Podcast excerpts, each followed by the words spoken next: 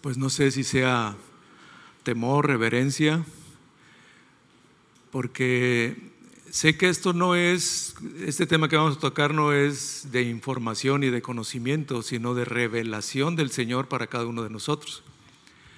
Y bueno, creo que cada palabra de Él así es, pero habrá momentos o temas que son más enseñables, que se les da un seguimiento, mucho apoyo y se puede transmitir esa enseñanza y, que se arraigue en nuestro corazón su palabra. Pero esta mañana siento yo esto en mi corazón de que Él sea el que revele este tema que vamos a compartir y esta realidad y esta verdad de nuestro Padre. Y eso es lo que vamos a orar, a orar ahorita. Padre, te damos gracias, Señor, por tu palabra. Te damos gracias por tu verdad. Gracias porque eres un Dios real, un Dios vivo.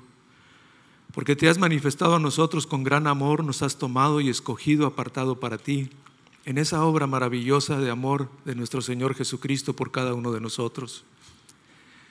Gracias porque te lo has, lo has revelado a nosotros, Señor, y no ha sido por hombre, ni carne, ni sangre, sino por tu Espíritu Santo. Y ahora podemos realmente decirte, precioso Padre, Abba Padre. Y aquí estamos clamando en esta mañana para que tú te reveles a nuestras vidas en este tema que vamos a compartir y que hables a nuestro corazón con tu, con tu espíritu, Señor, trayendo ese espíritu de revelación en cada uno de nosotros de quién eres tú. Gracias, Padre, en el nombre de Cristo Jesús. Amén. Bueno, y tal vez empecé muy misterioso con el tema, pero eh, lo que me ha puesto, a lo mejor voy a decir muchas palabras, muchas veces la palabra y puede sonar en, redundancia, y es el tema en sí, él es, Él es Señor. Él es Señor. Y esto es algo que, que me empezó a llamar la atención porque aún personalmente, eh, tenemos por costumbres, a lo mejor por comunión, por relación con Él, en utilizar palabras cotidianas en nuestra oración y en nuestra comunión.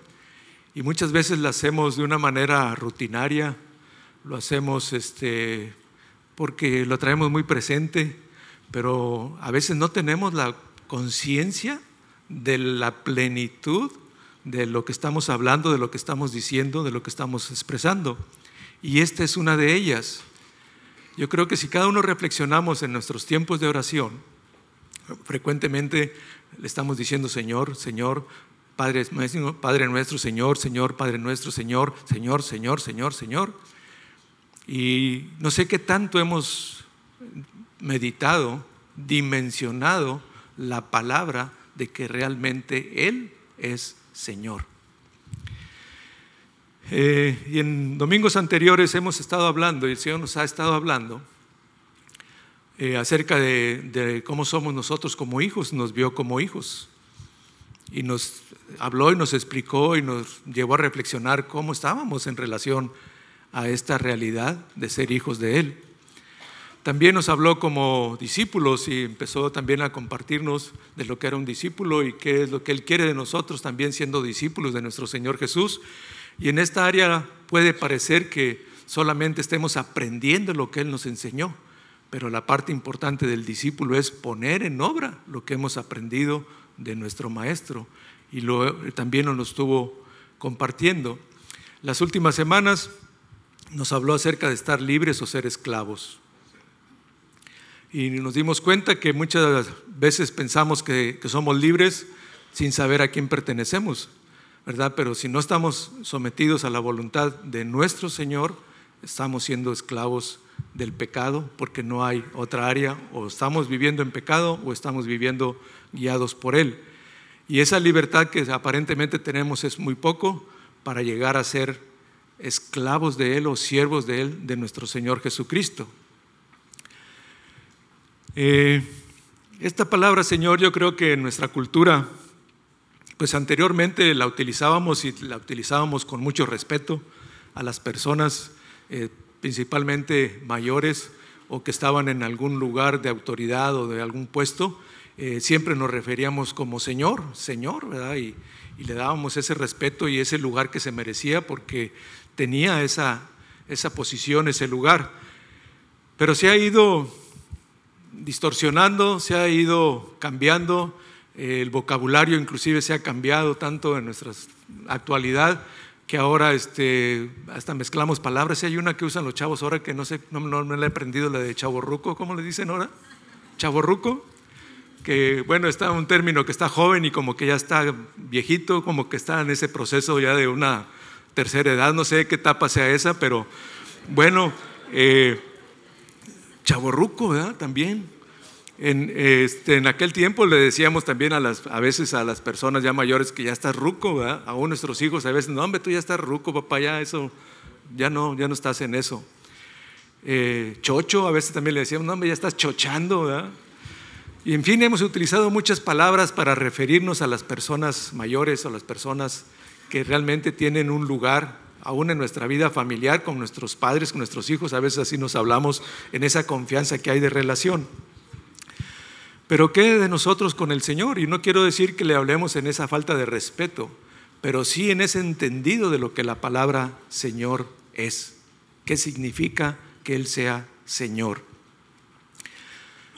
En algún momento de nuestras vidas, la mayoría de los que estamos aquí, reconocimos a través de esa revelación de lo que Jesús hizo por nosotros, que andábamos fuera de su camino, fuera de su palabra, viviendo una vida en oscuridad, en tinieblas, en pecado y entregamos nuestra vida a Jesús pidiéndole que fuera el Señor de mi vida, que Él gobernara mi vida.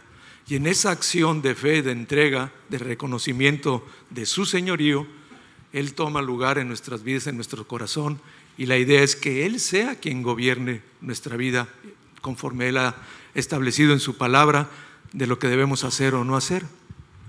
Quiero compartirles un poco esa definición de la palabra Señor, que a lo mejor la tenemos en contexto, pero bueno, tiene trascendencia porque la palabra Señor significa también amo o dueño.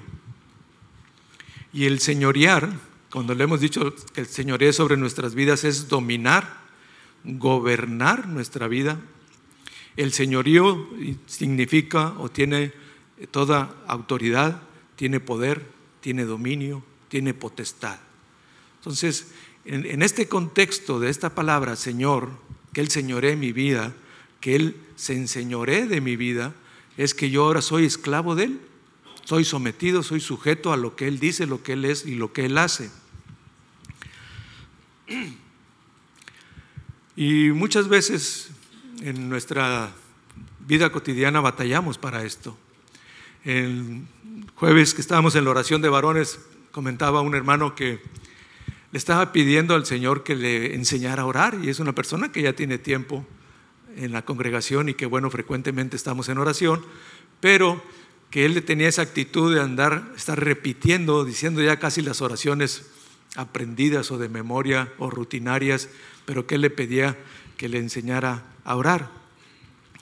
Y eh, hablando de eso, empezó la plática, bueno, oramos y después llegamos a la plática de los tiempos que están ahorita en la vida política y hablábamos de la gente que está eh, pues en cierto nivel de autoridad, de gobierno y cómo las personas los siguen, los buscan, los reconocen y que hay personas que al término de esos periodos ya no traen esa misma gente que andaba con ellos o ya no los ven o ya no los buscan se les acaba su función dentro de ese puesto y se le acabó el señorío, se le acabó el dominio, se le acabó el poder, podríamos decir. Pero la gran diferencia de nuestro Señor es que es eterno, es para siempre. Él es de por vida. Su reino, su reinado es inconmovible.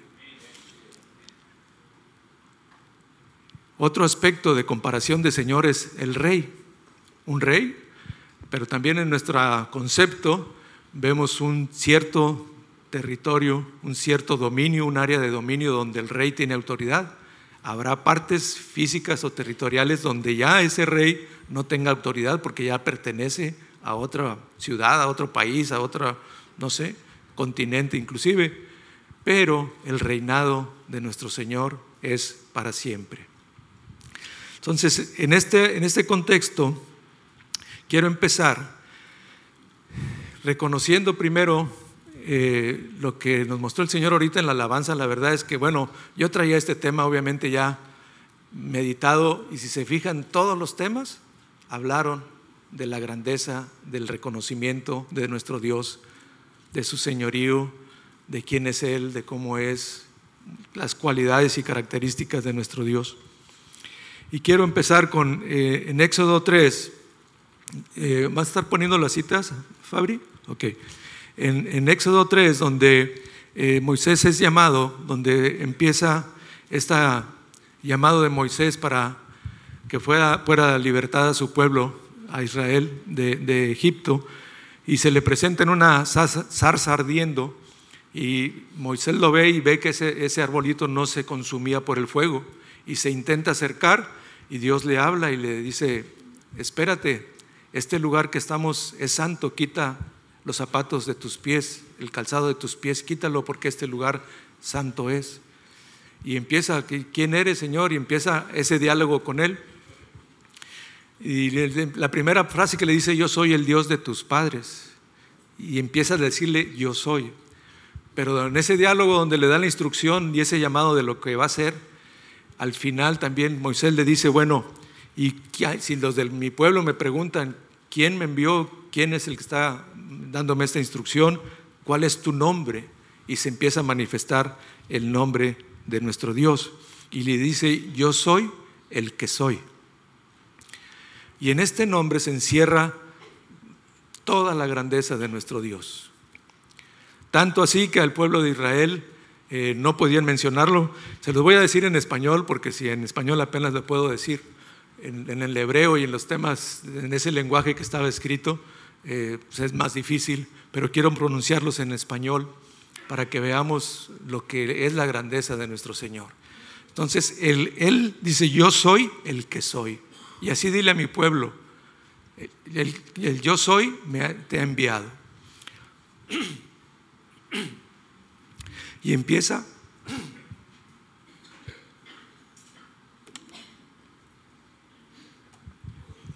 perdón.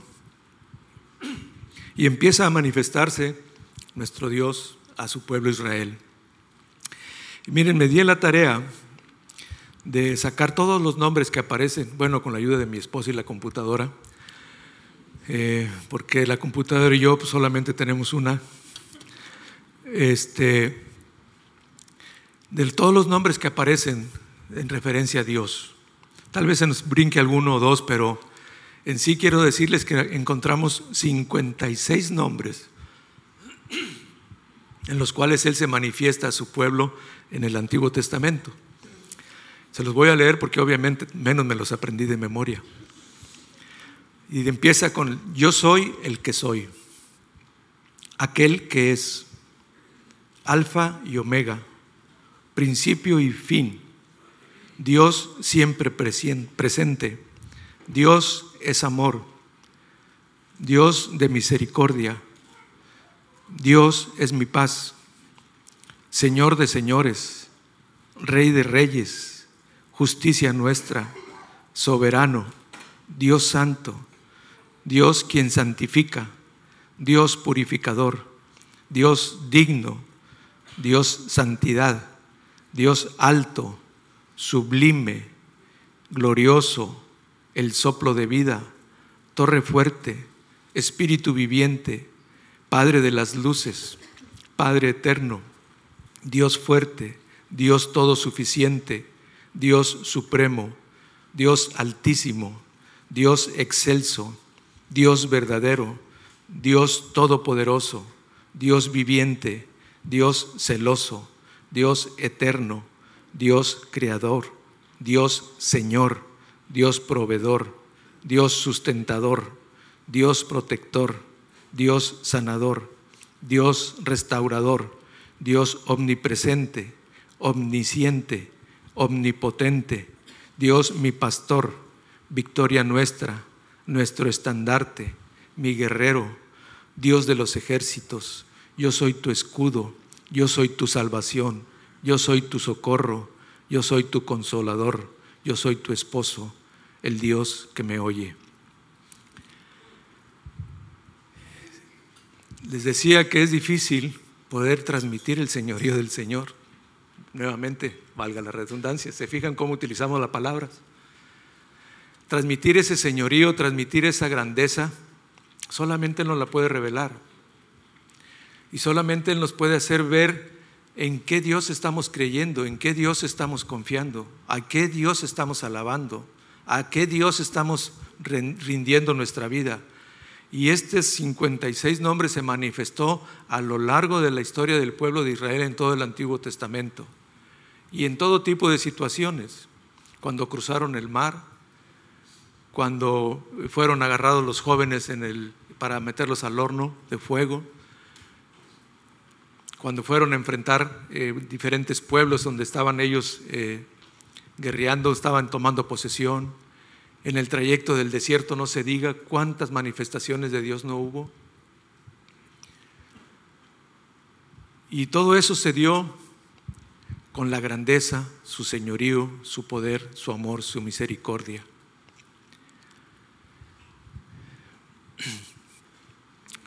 No obstante de ello, de esas manifestaciones de, Dios al pueblo de Israel, Él tenía el plan ya de enviar a su Hijo Jesús para salvación nuestra.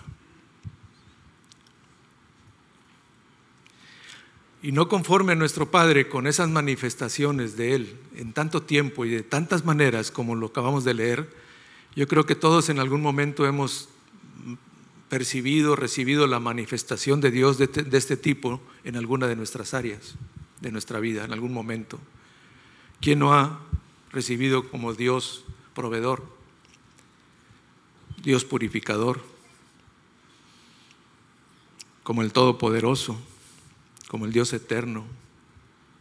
En fin, yo creo que podría mencionarlos todos nuevamente y nos identificaríamos en una de estas partes donde hemos visto su manifestación. Pero después, eh, dentro de este Antiguo Testamento se manifiesta también de lo que iba a hacer con su pueblo a través de esa promesa de su Hijo, de ese Salvador, de ese Mesías, de ese Redentor que iba a ser enviado para salvación de nosotros, para el perdón de nuestros pecados, para el pueblo de Israel y para los gentiles que también después se hace esta extensión de la misericordia y del amor, de la gracia para con nosotros. Antes de compartir esto, quiero que leamos Colosenses 2, del 8 al 15, y que de alguna manera veamos cómo ese Dios que acabamos de describir con, con 56 nombres se manifiesta también ya en una persona. Dice, mirad que nadie nos engañe por medio de filosofías y huecas sutilezas según las tradiciones de los hombres conforme a los rudimentos del mundo y no según Cristo, porque en Él habita corporalmente toda la plenitud de la deidad. Y vosotros, estando completos en Él, que es la cabeza de todo principado y potestad, Él, en Él también fuimos circuncidados, no con circuncisión hecha a mano, al echar de vosotros el cuerpo pecaminoso carnal, en la circuncisión de Cristo sepultándonos con Él en el bautismo, en el cual fuisteis también resucitados con Él, mediante la fe en el poder de Dios que lo levantó de los muertos. Y a vosotros, estando muertos en pecados y en la incircuncisión de vuestra carne, os dio vida juntamente con Él, perdonándonos todos los pecados, anulando el acta de los decretos que había contra nosotros, que nos era contraria quitándola de en medio y clavándola en la cruz. Y despojando a los principados y a las potestades, los exhibió públicamente, triunfando sobre ellos en la cruz. Esta es la obra de nuestro Señor Jesús. Al Padre le plació manifestarse en un ser humano a través de Jesús para hacer esto, para poder ser redimidos, para poder ser perdonados, para poder ser rescatados, para mostrar toda la deidad de su grandeza y de su plenitud en un ser humano, y fue en nuestro Señor Jesucristo. Eso que Él transmitió, que se manifestó al pueblo de Israel en estos 56 nombres, fue depositado en nuestro Señor Jesús. Y no solamente eso, sino que aún añadió más. Quiero decirles que de los nombres que encontramos de nuestro Señor Jesús fueron 37. De esos, 13 son iguales que nuestro Padre y de esos 37 Jesús utiliza el yo soy como eh, autoridad para presentarse de lo que él estaba haciendo también en esos momentos. Tal vez digan, bueno, ¿esto qué tiene que ver? Yo creo que a través de cada uno de estos nombres el Señor se manifiesta en nuestras vidas. Él se revela a cada uno de nosotros. Y tal vez podamos tomar uno, pero quiero decirles que todos y cada uno de ellos, Dios se manifiesta en su señorío, en su deidad, en su majestad para con cada uno de nosotros. Él está ahí para, para atendernos de esta manera. Los nombres de nuestro Señor Jesús que aparecen aún desde el Antiguo Testamento en esas profecías que fueron dadas para que Él se manifestara y Él naciera, empiezan con Emanuel, admirable, consejero, Dios fuerte, Padre eterno, príncipe de paz, yo soy el Hijo de Dios, el Señor y Maestro, yo soy el pan que bajó del cielo, yo soy la luz del mundo, yo soy el de arriba, yo soy la puerta de las ovejas, yo soy el buen pastor, yo soy la resurrección y la vida, yo soy el camino, la verdad y la vida, yo soy la vid verdadera, yo soy en el Padre, yo soy Yeshua, yo soy el Mesías, el Cristo, el Hijo del Dios viviente, yo soy el Alfa y la Omega, el principio y el fin, el primero y el último, el que es, que era y que vendrá, el Todopoderoso. Yo soy el que escudriña la mente y el corazón. Yo soy el que vive y estuve muerto. Yo soy la raíz y el linaje de David. Yo soy la estrella resplandeciente de la mañana, el santo, el verdadero, el amén, el testigo fiel, el principio de la creación de Dios, el cordero inmolado, sumo sacerdote y mediador del nuevo pacto.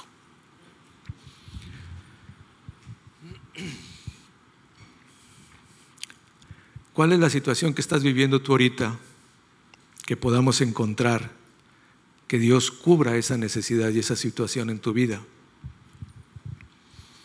¿Qué tanto nosotros como esclavos, como siervos, nos hemos rendido a Él en esas situaciones para que Él pueda obrar, para que Él pueda actuar, para que realmente Él pueda dirigir y tomar control de mi vida en esa situación? ¿Qué tanto me rindo? ¿Qué tanto me dejo a que eso suceda? La manifestación de Dios en nuestro Señor Jesucristo, mucho hemos oído y hablar de ella.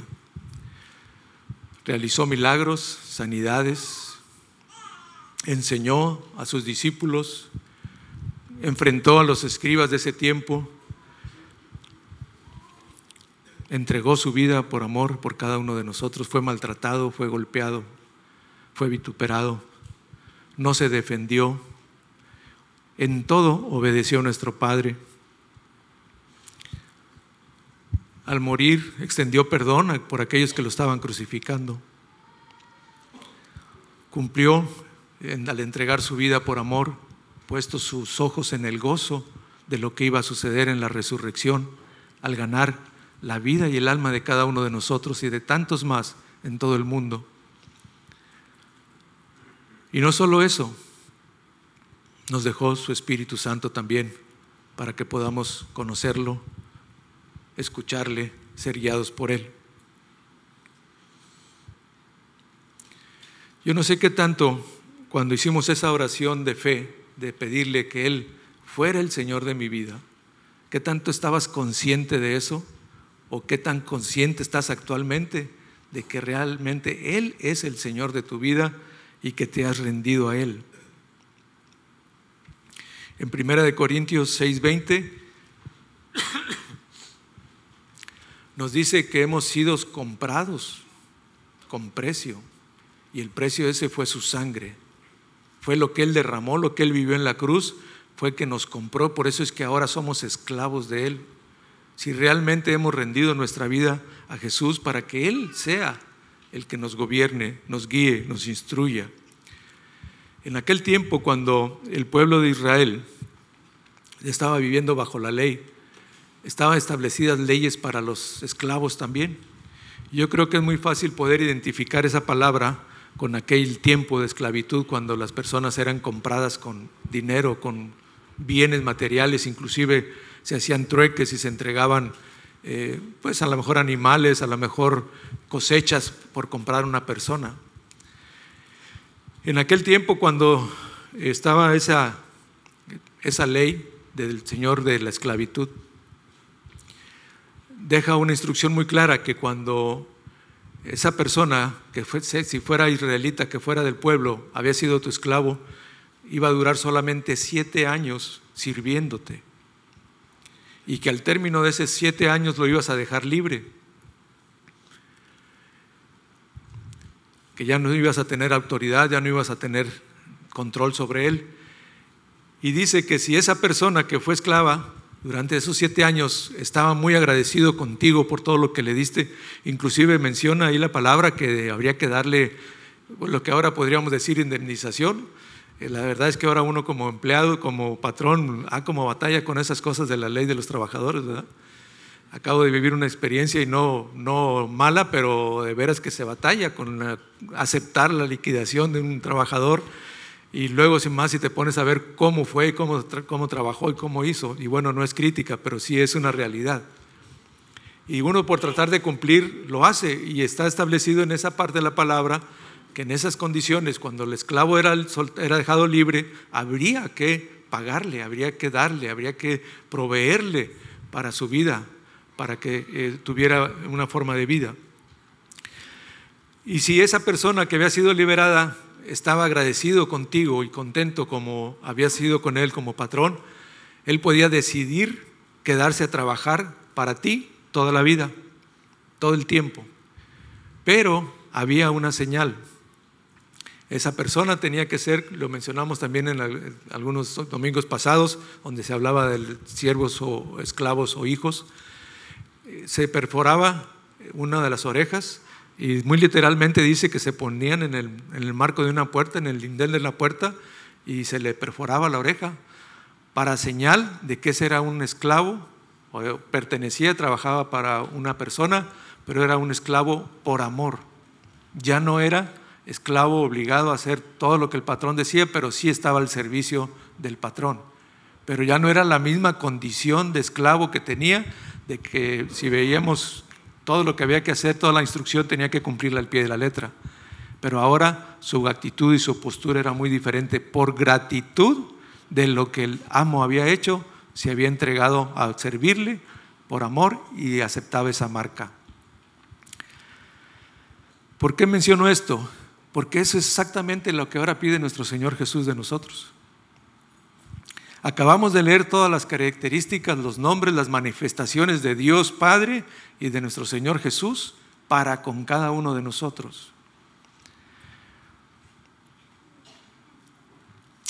Simplemente con el puro perdón de nuestros pecados, yo creo que estamos más que agradecidos con nuestro Señor.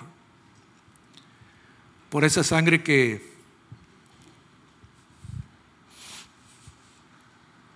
que Él derrama en la cruz por ese sufrimiento que tuvo en la cruz al ser golpeado, azotado por cada uno de nosotros y solo haberlo hecho por amor, para el perdón nuestro.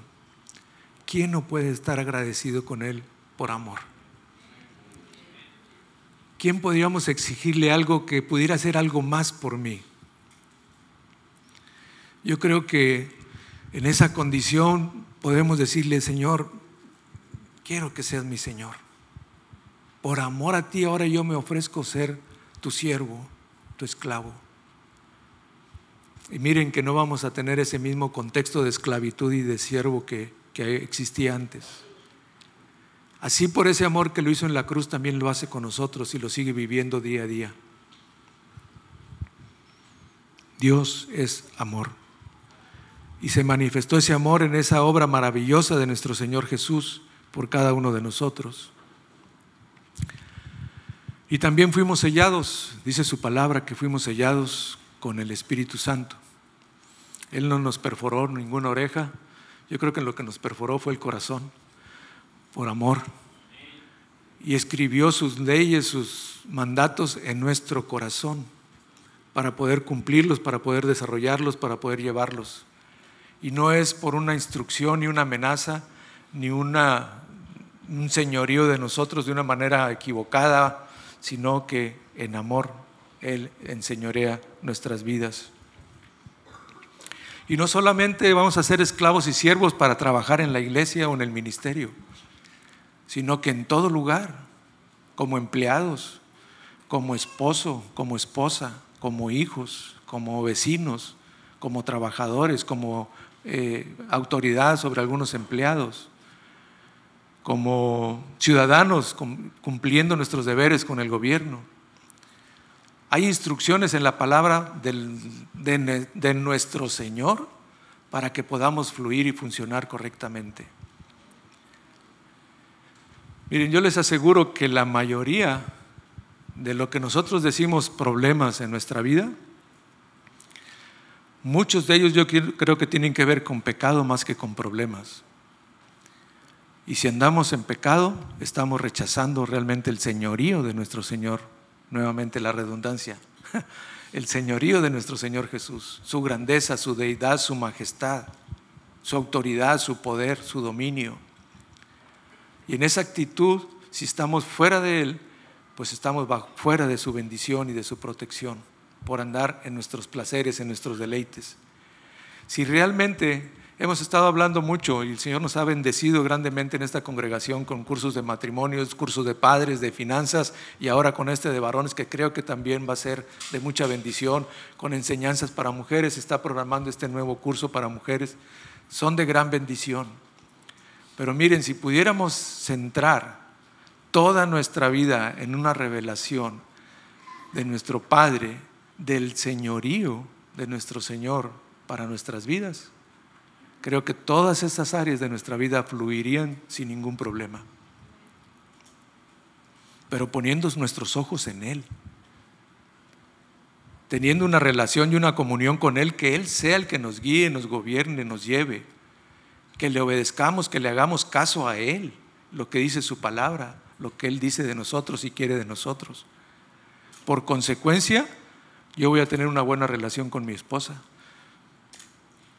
Yo creo que me falta mucho, pero si lo pudiera lograr así, en esa convicción, y creo que es tiempo que el Señor está hablando a nuestras vidas, en poder tener esa revelación de la realeza, de la grandeza, del señorío, de la majestad del Dios que estamos creyendo del Dios quien estamos confiando, del Dios a quien estamos alabando, a quien estamos adorando. Y eso solamente Él lo puede hacer en la vida de cada uno de nosotros. Yo se lo puedo transmitir con palabras, lo que he estado sintiendo, lo que he estado tratando de buscar, pero solamente Él se puede revelar en esa forma. Vamos a leer unos pasajes de algunos ejemplos que vienen en la palabra de a, lo mejor algunas de las actitudes que nosotros tomamos, nosotros muchas veces hacemos. Si puedes buscar Lucas 10, capítulo 10, verso 38, por favor, Fabricio. Es un pasaje muy conocido, pero hay unas palabras que quiero resaltar y que nos demos cuenta y que analicemos en nuestro corazón si alguna vez hemos caído en ello. Dice, aconteció que yendo de camino entró a una aldea y una mujer llamada Marta le recibió en su casa. Está hablando de Jesús, ¿verdad? Obviamente. Esta tenía una hermana que se llamaba María, la cual, sentándose a los pies de Jesús, oía su palabra. Pero Marta se preocupaba con, mucho, con muchos quehaceres y acercándose dijo, Señor, ¿no te da cuidado que mi hermana me deje servir sola? Dile pues que me ayude. Respondiendo Jesús le dijo, Marta, Marta, afanada y turbada, estás con muchas, turbada estás con muchas cosas, pero solo una cosa es necesaria y María ha escogido la buena parte, la cual no le será quitada. ¿Qué palabra le resaltó?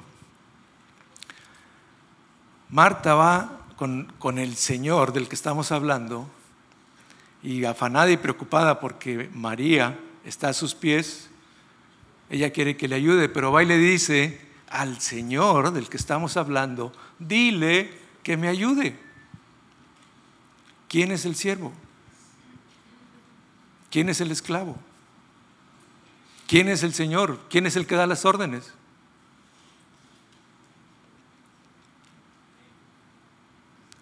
Nosotros a veces nos ponemos delante del Señor, dile a aquella persona que me salude porque no me saluda. O sea, nos ponemos a darle instrucción a este Dios que acabamos de describir con 56 y 37, son 80, 90 y tantos nombres, que es el Todopoderoso, el Rey del universo, que nos salvó, que nos rescató, nos ponemos a darle órdenes de qué es lo que tiene que hacer. Si ustedes creen que esa actitud sea de un siervo, de un esclavo, de una persona que ha rendido su vida para que este Señor gobierne mi vida, ¿o quién la va a gobernar? ¿Él o yo? Podemos ver Lucas capítulo 12, versos del 13 al 15. Estás poniendo Reina Valera, ¿verdad? Sí. Le dijo uno de la multitud, maestro, di a mi hermano que parta conmigo la herencia. Mas él le dijo, hombre, ¿quién me ha puesto sobre vosotros como juez o partidor? Y les dijo, mirad, y guardaos de toda avaricia, porque la vida del hombre no consiste en la abundancia de los bienes que posee. Nuevamente se acerca una persona al Rey de Reyes, al Señor de Señores, al Dios Todopoderoso y le da una instrucción. Dile a mi hermano que comparta conmigo la herencia. Y se fijan, son dos áreas en nuestra vida muy comunes, el trabajo y el dinero. ¿Cuánto nosotros nos ponemos en posturas parecidas diciéndole a Dios qué tiene que hacer? Señor, necesito que me des tanto porque tengo que pagar y dame esto y que se dé esto y que este negocio se dé, Señor, para poder sacar para pagar.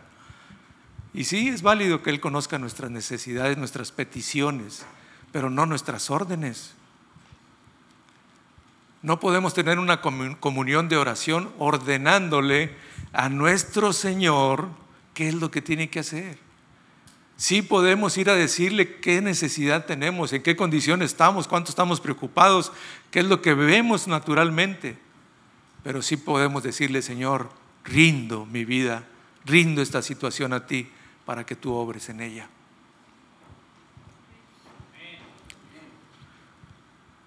Digo, si es que vemos a nuestro Señor de esa manera, ¿verdad? Mateo 20. Aquí una mujer se acerca también a nuestro Señor Jesús y también le trae una, pues una, dentro de una petición, una dirección. Mateo 21.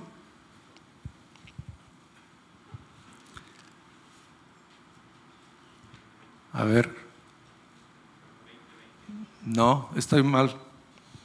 Yo creo que es, es donde, es, el 20, Carlos, donde se acerca la señora, una mujer a pedirle por sus hijos. A ver, pon el 20, Fabri, por favor. 2020.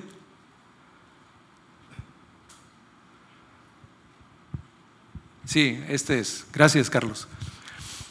Eh, dice, entonces se le acercó la madre de los hijos de Zebedeo con sus hijos, postrándose ante él y pidiéndole algo. Y él le dijo, ¿qué quieres? Ella le dijo, ordena que en tu reino se sienten estos dos hijos míos, el uno a tu derecha y el otro a tu izquierda. Entonces Jesús respondió y dijo, no sabes lo que pides. ¿Podéis beber del vaso que yo he de beber y ser bautizados con el bautismo con que yo soy bautizado? Y ellos le dijeron, podemos. Pero fíjense cómo se presenta esta mujer, aún de rodillas, ¿verdad? o sea, muy humilde, pero le dice, que se haga esto en el reino, que sientes a mis hijos, uno a tu derecha y otro a tu izquierda. aún podemos venir postrados al Señor diciéndole qué es lo que tiene que hacer. Yo creo que es un tiempo en el que el Señor nos está mostrando de esa comunión y de esa intimidad de lo que Él quiere que dejemos. Y creo que esta es una parte importante en una relación con Él de lo que tengamos que dejar. Cómo pedirle, cómo rendirnos a Él, cómo buscarle, qué palabras utilizar en el momento que estamos en comunión con Él. Y sobre todo, con qué corazón.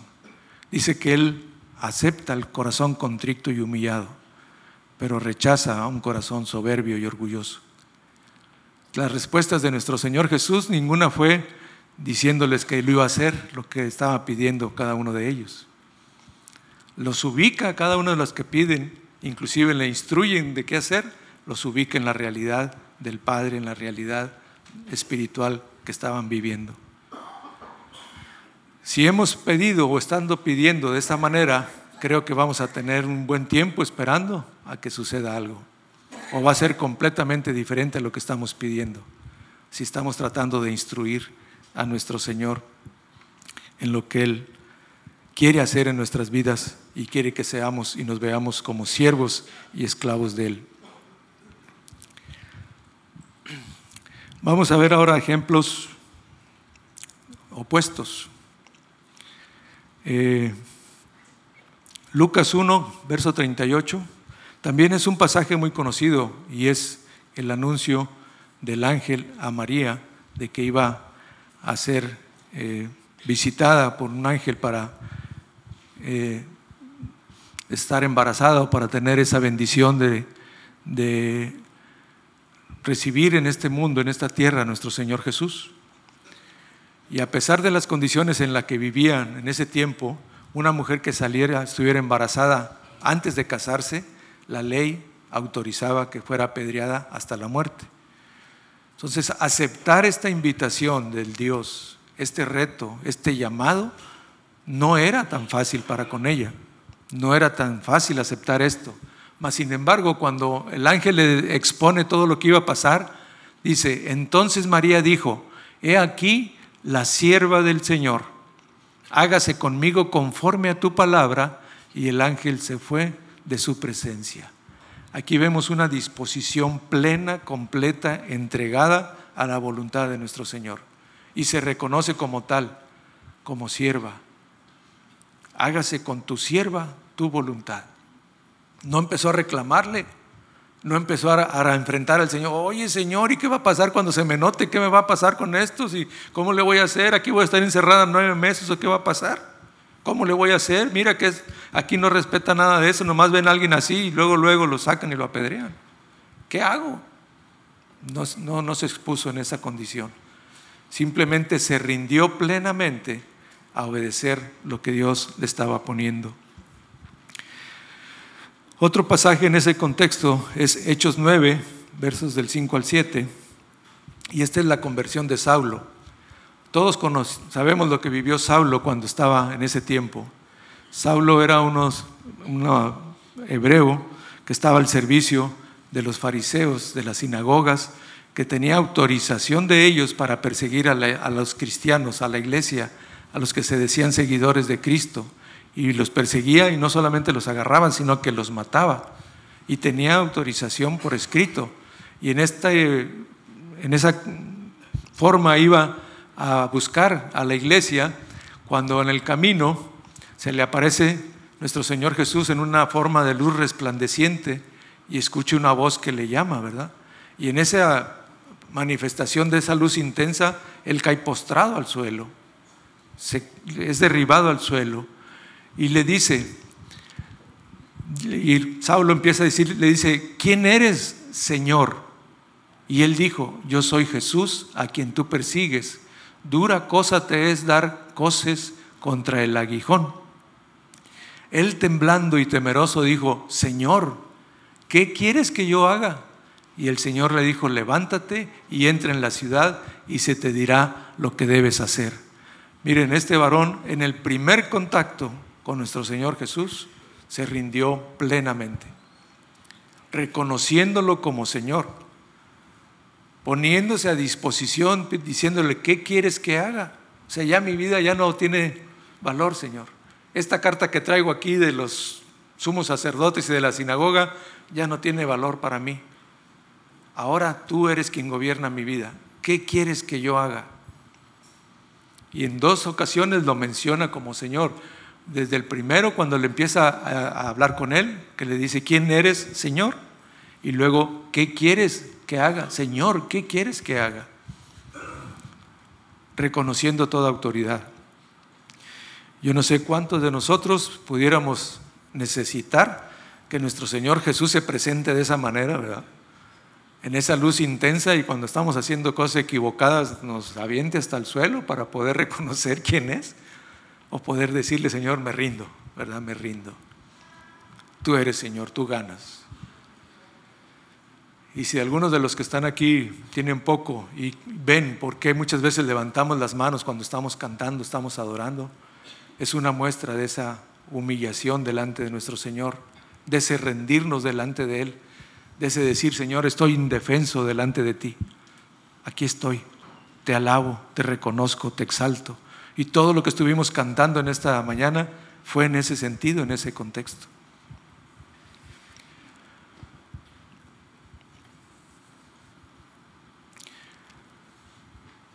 El mayor ejemplo fue nuestro Señor Jesús, quien fue también servidor de nuestro Padre. No hay otro como Él. En plenamente cumplir las instrucciones de nuestro Padre. Completamente hizo todo lo que el Padre le pedía y muchas veces lo decía, yo no hago lo que quiero, hago lo que veo o hago lo que oigo de mi Padre, eso es lo que hago. Mis palabras no son mías, son de mi Padre. Y todo lo hacía en obediencia a nuestro Señor. Nosotros no podemos instruir a nuestro Señor. No debemos instruir. Nosotros estamos en condición de siervo, estamos en condición de esclavos delante de Él, pero siempre recordemos que es por amor. Dios ciertamente nos ha dado autoridad pero no sobre de Él. Su autoridad nos la ha dado a la iglesia para enfrentar principados y potestades, para huestes de maldad, para espíritus que están en tinieblas, que se mueven en el aire en contra de aquellos que queremos hacer la voluntad de nuestro Señor. Ahí sí tenemos autoridad. En el nombre de nuestro Señor Jesús, en esa sangre poderosa que Él derramó y autorizó y nos dio para limpiarnos, podemos orar y hablar a esos principados y esas potestades que salgan de nuestras vidas, que salgan de eso que quieren intentar hacer con nosotros, rechazaros, ordenarles. Sobre de ellos sí tenemos autoridad porque la sangre de Jesús es más que suficiente para ello. No es por nosotros, no es por nuestra buena conducta, no es por nuestras buenas actitudes, nuestros, nuestros buenos deseos, sino por lo que Él hizo en la cruz por mí, es que me ha tomado, me ha rescatado y me ha dado esa autoridad. Cuando envía a sus discípulos, que Él va a ascender, les dice, vayan y hagan esto. En mi nombre echarán fuera demonios, sanarán enfermos. Y toda potestad me ha sido dada en los cielos y en la tierra, y yo se las doy a mi iglesia para que esto hagan pero no es contra Él. No podemos hacerlo contra Él sencillamente. No podemos darle órdenes, no podemos instruirle, no debemos instruirle.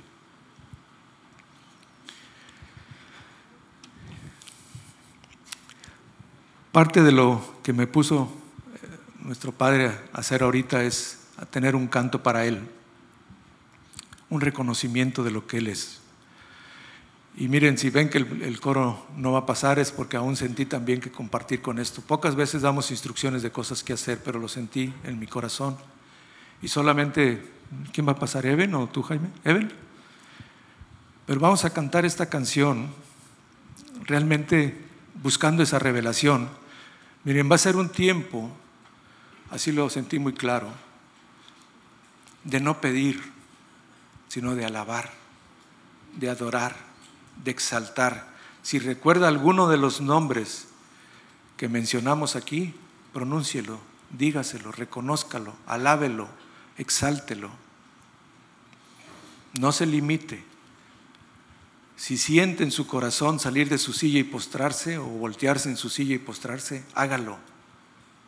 Reconozca, rindámonos a nuestro Señor en ese corazón realmente que Él quiere para con nosotros.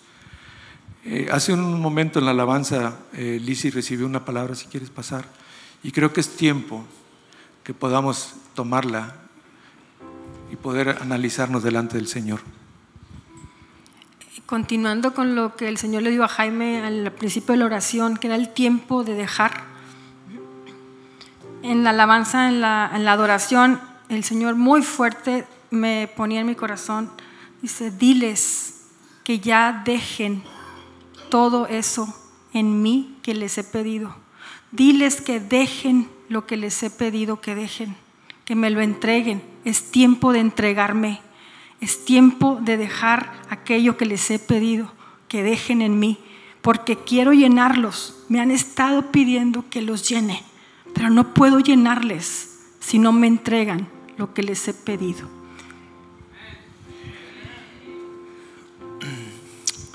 Señor, te entregamos, Padre, nuestro corazón primero.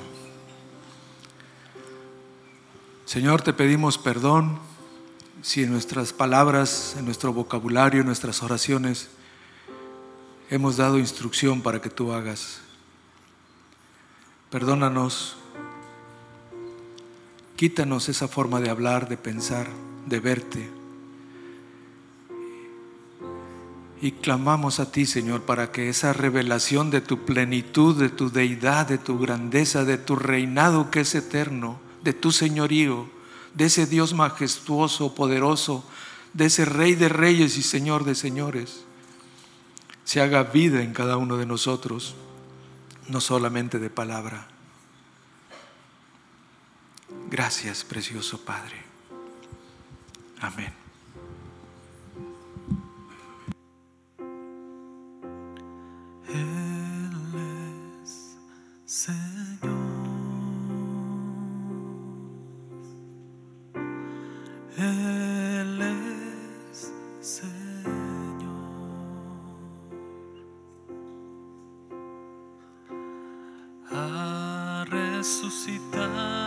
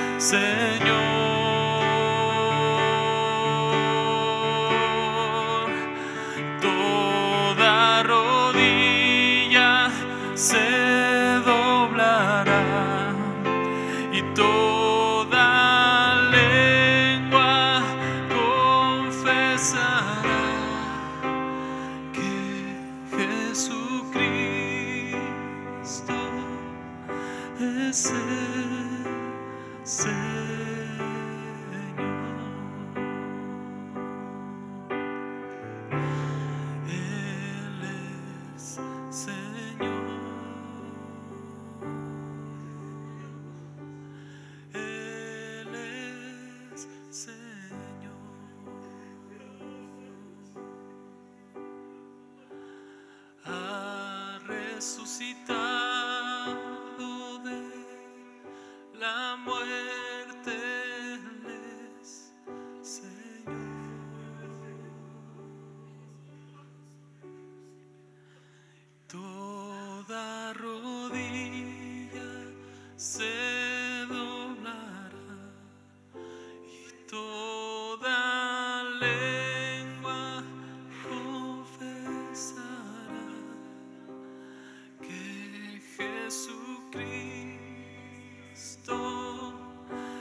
Say.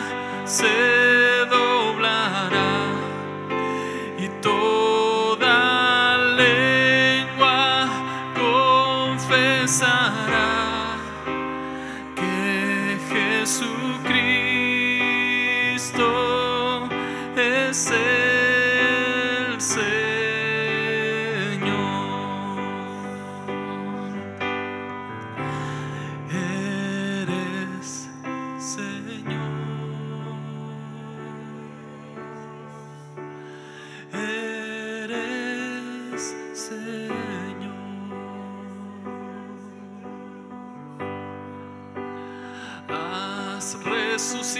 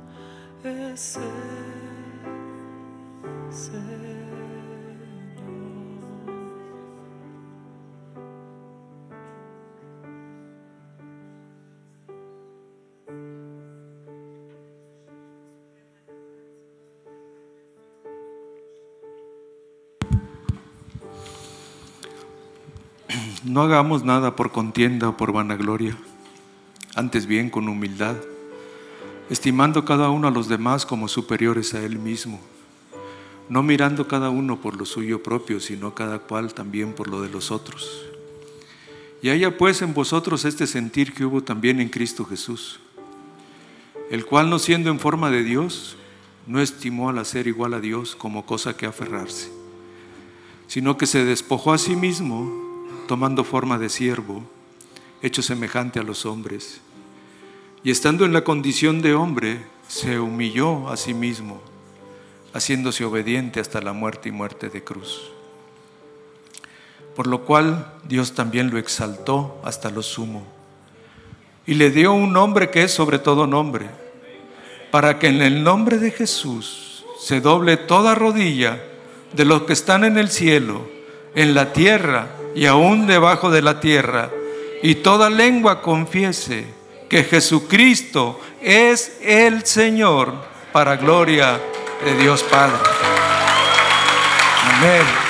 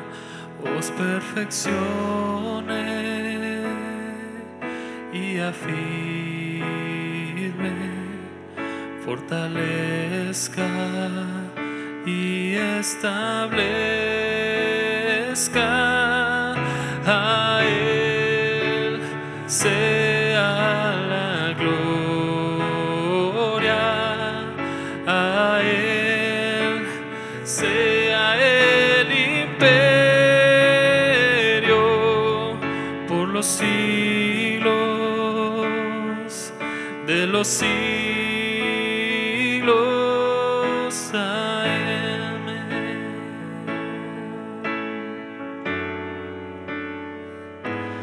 Mas al Dios de toda gracia que nos llamó a su gloria eterna, os perfeccione